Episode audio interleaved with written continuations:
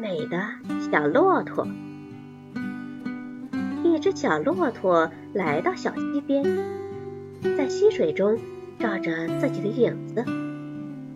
这时，从远处跑来一匹小马，拍着响鼻说：“哈，没见过这么丑的家伙。”小骆驼心里很难过，跑回家对妈妈说：“都怪你把我生的太丑了，要是有小马那样的身材。”别人就不会笑话我了。妈妈说：“孩子，明天跟我去沙漠，到那时你会明白。”第二天，小骆驼跟妈妈进了沙漠。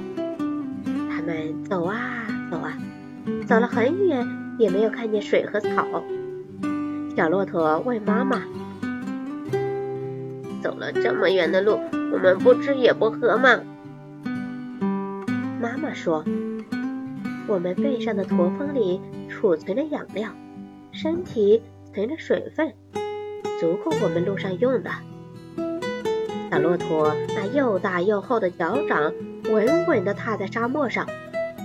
妈妈说：“多亏我们长了这样的脚掌，如果像马蹄那样陷在沙子里，就拔不出来了。”走着走着。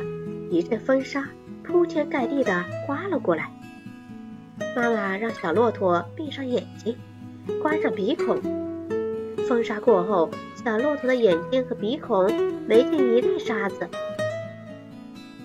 小骆驼默默地想：为什么要为自己的长相害羞呢？